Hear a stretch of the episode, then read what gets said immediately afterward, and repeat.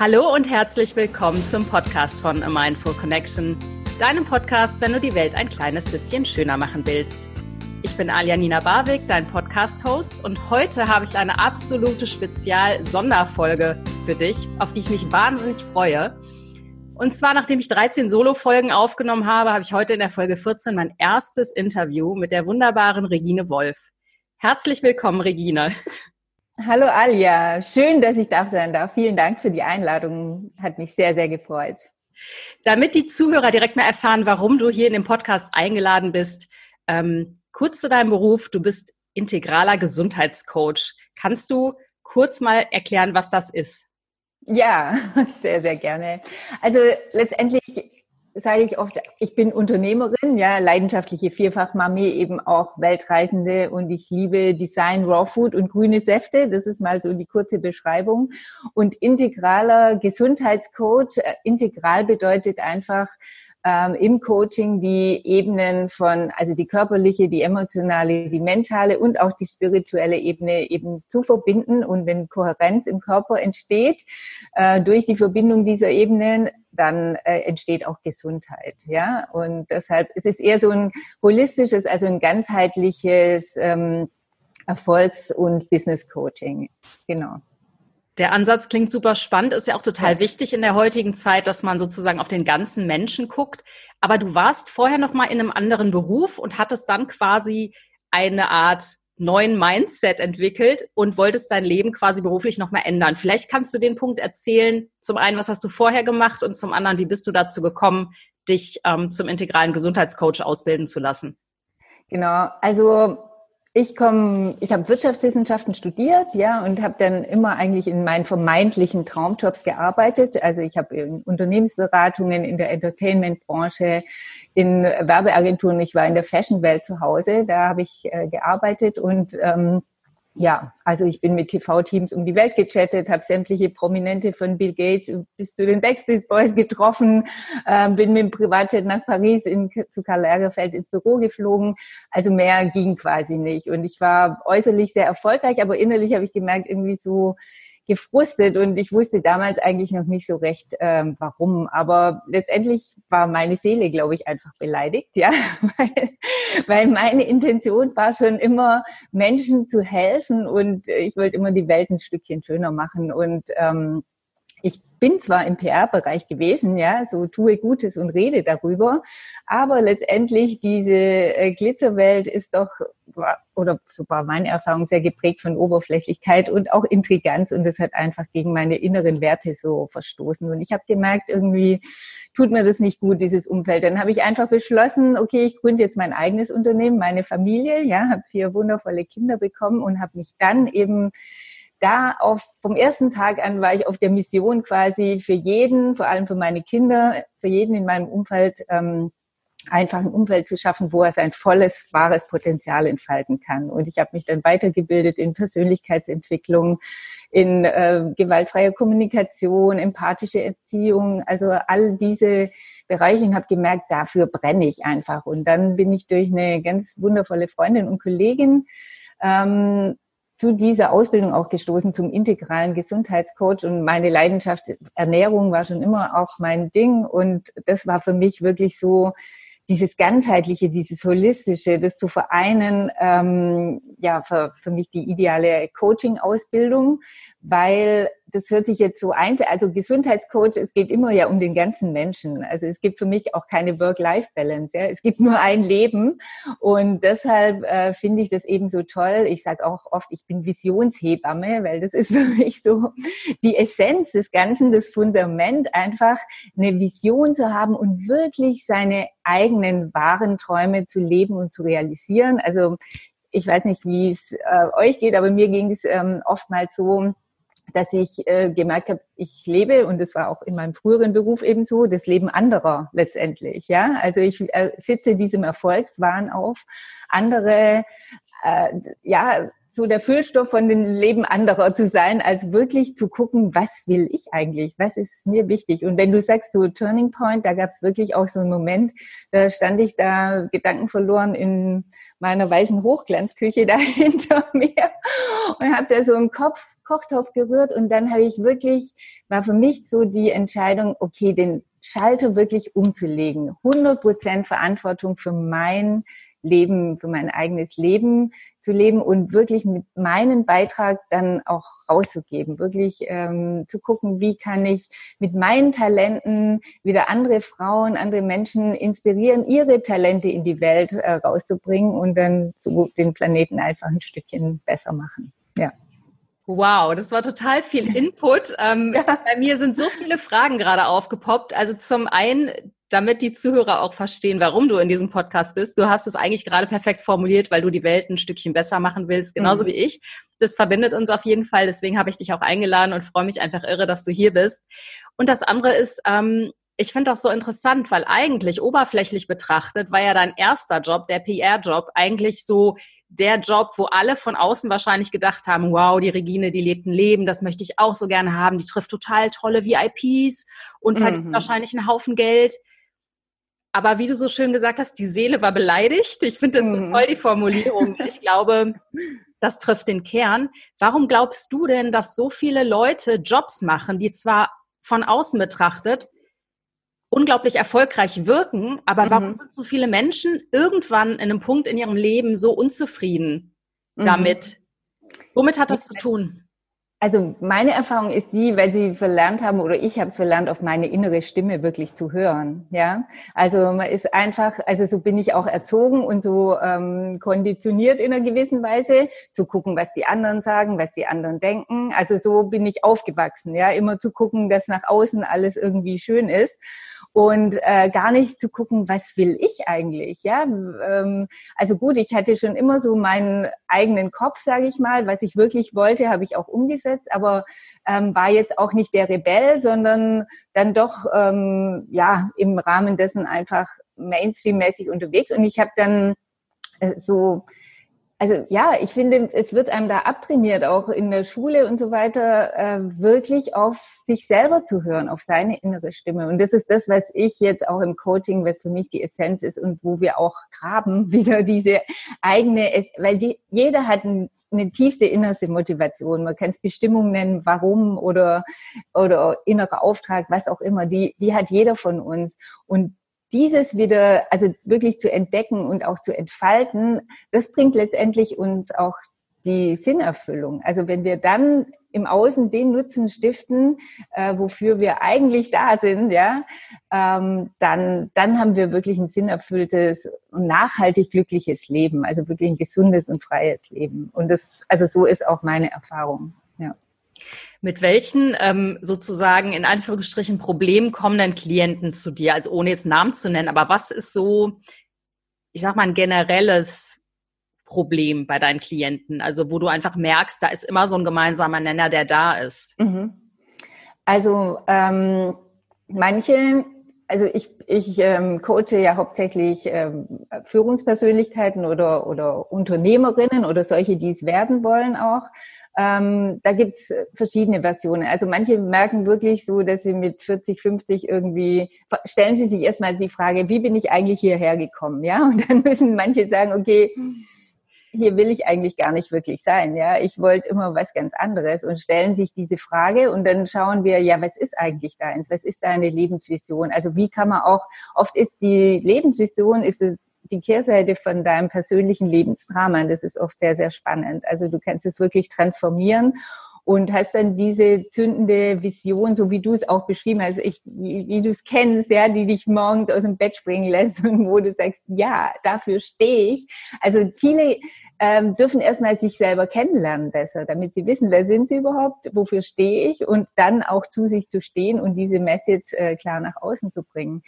Und ähm, das sind ist ein Teil und manche wollen einfach, die merken auch jetzt oft in dieser Krise, ja, sie wollen ähm, nicht mehr in ihren alten Job zurück, äh, merken, wo es da eben gehapert hat und, und was sie viel mehr erfüllen würde.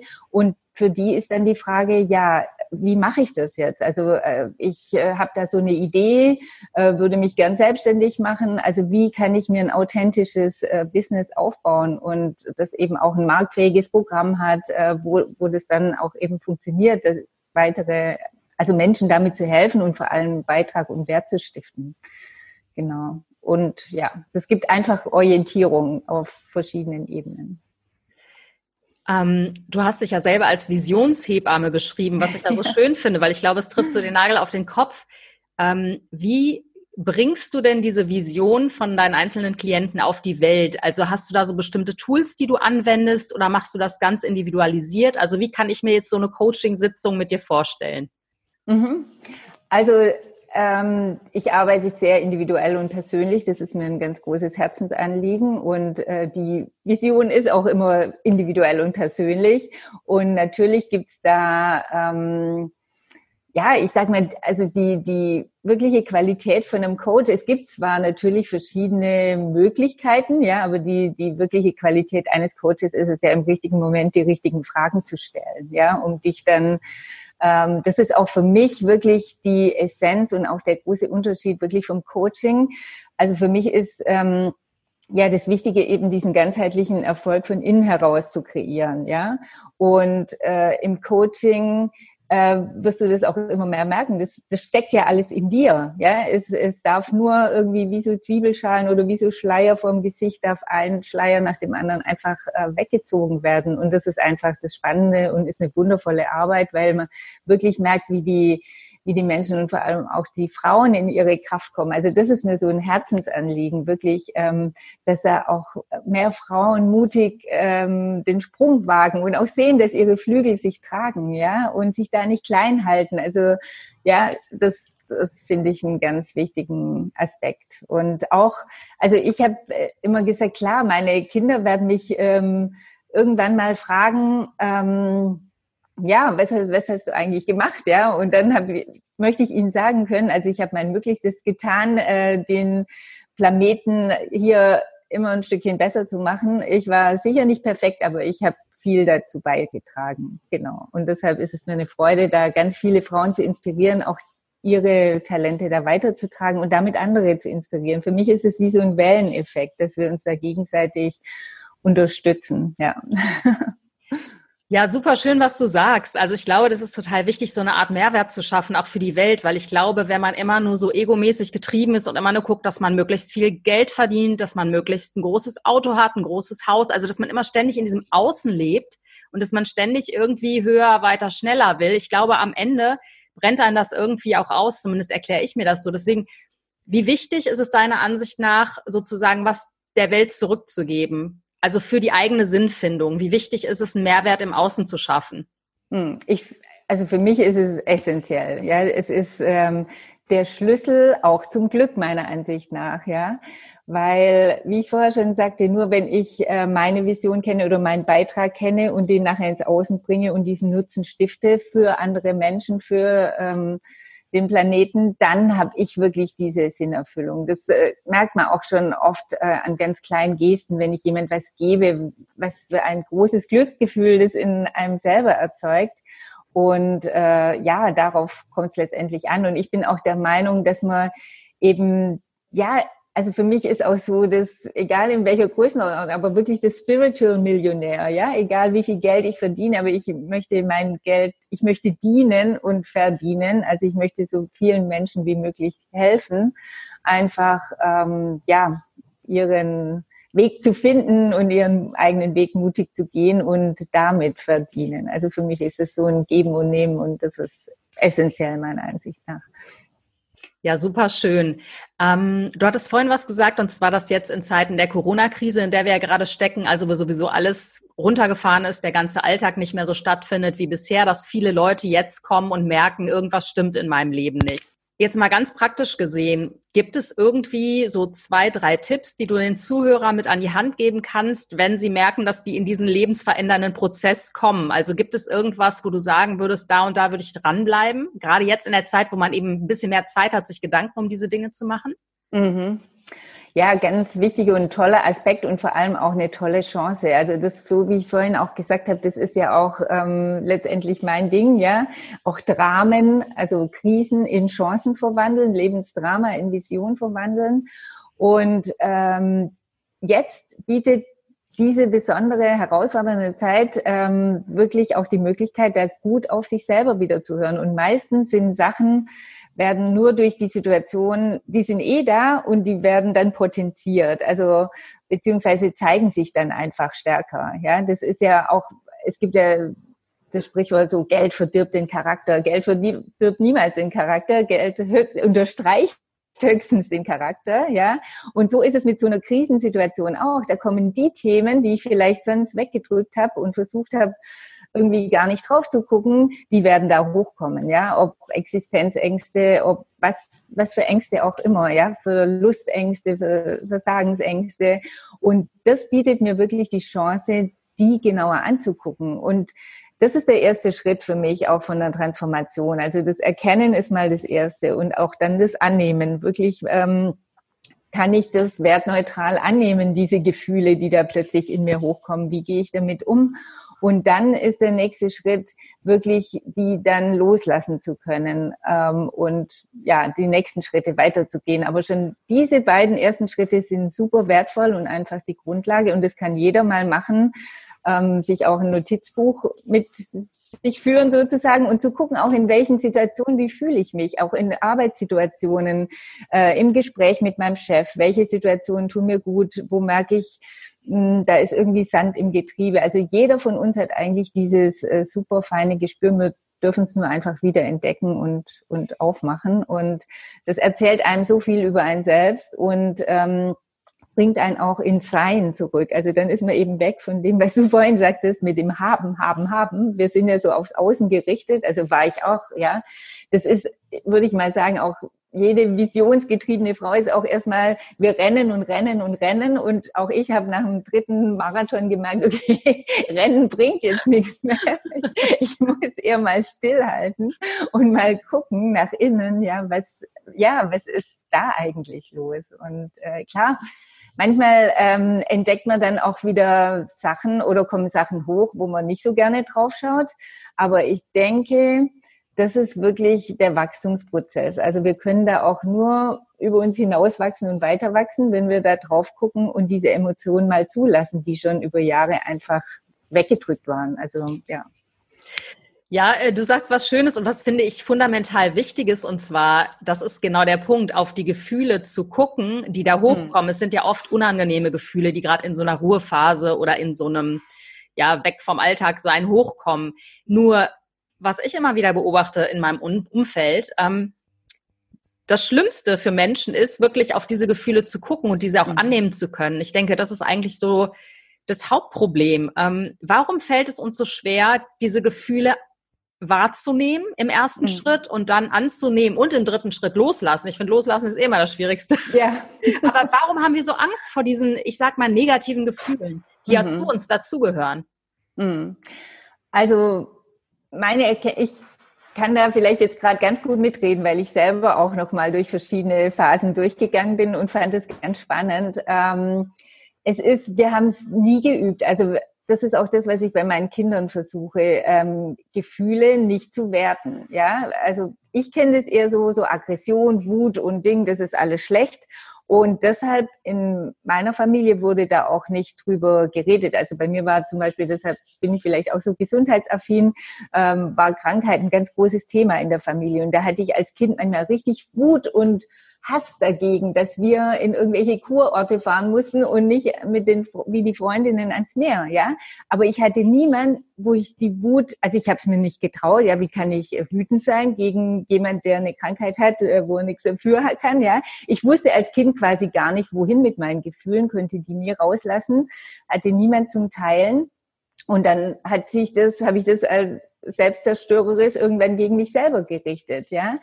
Und das finde ich einfach wichtig, dass wir anfangen, auch ehrlich und echt ähm, Dinge zu teilen und nicht äh, diese, also die, jetzt haben wir wieder Masken, ja, ich finde das so bezeichnend, aber eigentlich ist mein Motto, ja, die Masken fallen zu lassen und uns echt und authentisch mitzuteilen. Und da hat jeder so viel mehr davon und auch da, uns da zu üben, das anzunehmen, dass, dass wenn jemand wütend ist, dann ist es seine Wut, also auch nicht illegale Problemübernahme, zu machen und zu denken, okay, was ist jetzt falsch mit mir? Nein, er ist wütend und es ist seine Wut und er hat aber auch das Recht, wütend zu sein und die, das auszuleben. Natürlich, ohne dass jemand verletzt wird, keine Frage, oder, aber, aber je mehr wir darin kommen, die Gefühle zuzulassen, anzunehmen, desto besser können wir dann auch damit umgehen und triggern sie uns auch nicht mehr. Also das ist ja letztendlich die Kunst dieses Selbstmanagements nachher,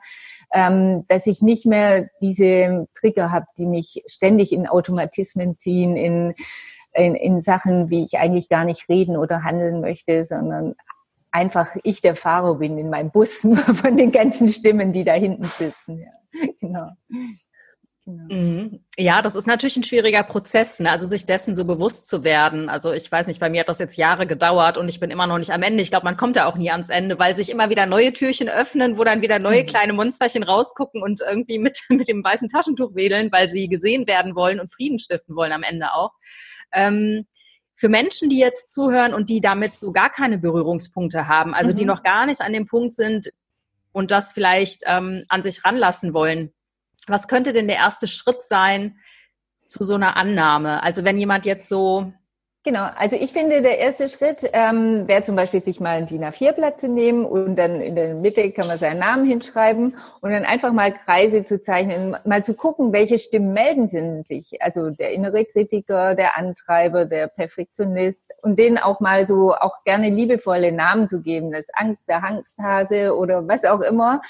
Und ähm, dann auch mal zu gucken, wie stark sind die, in welchen Situationen sind die. Einfach mal zu zu gucken, was, was geht eigentlich in mir so ab, ja, in verschiedenen Situationen. Weil je bewusster ich mir dessen bin und dann kann ich sagen, okay, zu meinem Angsthasen kann ich sagen, ja, ich weiß, du hast jetzt Angst und ähm, das ist aber jetzt der Weg, den ich gehen möchte und ähm, wir sprechen über deine Angst. Ich sehe dich, will, lass uns heute Abend um halb sieben nochmal treffen. Also jetzt überspitzt gesagt, ja, diesen Dingen schon auch Raum geben und Plätze zuweisen. Das hat Rüdiger Dahlke mal so nett gesagt, gerade mit der Angst. Deshalb fällt mir das gerade ein, um halb sieben abends treffen und am dritten Tag oder vierten kommt die Angst schon nicht mehr, ja. Also sie einfach wahrnehmen oder auch der, der innere Kritiker ist ja auch eine ganz wichtige Stimme ähm, oder, oder ja, also man muss auch sehen, unser Körper ist eigentlich auf Überleben programmiert. Also es ist wichtig, dass diese Stimmen sich melden. Hochgefahr und Hilfe und das könnte jetzt passieren. Ähm, das ist die Aufgabe. Also die machen das äh, sensationell. Keine Frage. Die, die Kunst ist es einfach, die ganzen Sachen ähm, sagen wir mal, gewinnbringend vor den Wagen zu spannen und nicht die Pferde in alle möglichen Richtungen ziehen zu lassen, ja, dass, dass man nicht vorankommt. Und das, das ist das, was einen halt dann oft stoppt, ja, solche äh, Dinge, wo man selber nicht drauf geguckt hat und äh, die mit aller Macht aber in die entgegengesetzte Richtung ziehen, wo man eigentlich selber hin möchte. Also deshalb würde ich einfach mal vorschlagen und das spielerisch angehen, also sich da jetzt auch kein To-Do draus machen, sondern einfach mal so, ja, sich das aufmalen. Wer meldet sich und äh, in welcher Intensität? Ähm, wo habe ich vielleicht noch Wut, die ich immer weggedrückt habe und ähm, ja, dass die mal angeguckt werden darf auch. Ich fand, das ist total, ja, es ist ein super Tipp. Vielen Dank, Regine. Ich habe nämlich gerade hier auf meinen Timer geschlinzt. Ich habe vergessen, meinen Timer anzuschmeißen. Wir laufen gerade aus mit der Zeit. Ähm, deswegen zum Abschluss, also ich fand, das war schon ein ganz tolles Abschlusswort, weil das ist so konkret. Ich glaube, damit kann jeder was anfangen und das kann sich mal jeder sozusagen reinziehen und das mal ausprobieren, eben mit diesem Zettel, mit den ganzen inneren Stimmen, die sich da melden. Ich finde, das ist ein super ähm, Ratschlag. Und ums ähm, um jetzt dieses wirklich schöne Interview zum Ende zu führen. Lass uns mal ins Jahr 2050 beamen. Da sind wir schon mhm. alte Frauen. Ähm, in welcher Welt leben wir da? Also ich bitte dich jetzt natürlich wirklich eine die Vision einer schönen Welt zu zeichnen. Wie sieht da in ein paar Sätzen die schönste Welt, die du dir vorstellen kannst im Jahr 2050 aus? Mhm. Also für mich, ähm, ja, It's all about love, ja. Also Liebe ist ja allumfassend und zur Liebe gehören aber auch alle Gefühle. Also das finde ich wichtig. Also ich ähm, wünsche uns wirklich in einer wirklich sehr echten, authentischen und ganz, ganz liebevollen Welt, wo wir uns gegenseitig inspirieren, unsere Talente ähm, ja nach außen zu kommunizieren und ähm, beizutragen, ja, damit damit wir gemeinsam, das finde ich auch ganz wichtig, die Welt einfach immer ein Stückchen, ein Stückchen schöner machen mit ja, mit unserer Bewusstheit, die wir bis dahin erlangt haben, was ja auch toll ist. Ja, Im Bereich Gesundheit, da habe ich ja große Hoffnung, dass jetzt gerade im Bereich Gesundheit, äh, Immunsystem und solche Sachen, dass sich da die Bewusstheit hebt und eben auch, was, was eine Gemeinschaft angeht und auch, ja, was, wie sich jetzt der Planet erholen darf in den Zeiten. Also ich wünsche mir da sehr, dass, dass wir da mehr Bewusstheit haben im Umgang miteinander und der Welt, ja. Was für ein schönes Schlusswort, Regine. Du sprichst mir wirklich aus dem Herzen. Ich finde das großartig. Das, ähm, genauso wünsche ich mir die Welt auch ähm, in ein paar Jahrzehnten. Aber gerne kann man jetzt schon damit anfangen. Und ja, wer gern mehr von Regine erfahren möchte, der kann sich auf ihrer Website mal umschauen unter www.reginewolf.com. Und ähm, ja, ich danke dir von Herzen für dieses Interview. Ich finde es großartig, Regine. Gerne auch ein zweites Mal irgendwann in den nächsten Monaten. Und ich wünsche euch einen wunderschönen Tag. Ähm, ich hoffe, euch hat dieses schöne Interview inspiriert. Und ja, macht's gut. Bis nächste Woche. Tschüss. Ja, vielen Dank. Tschüss.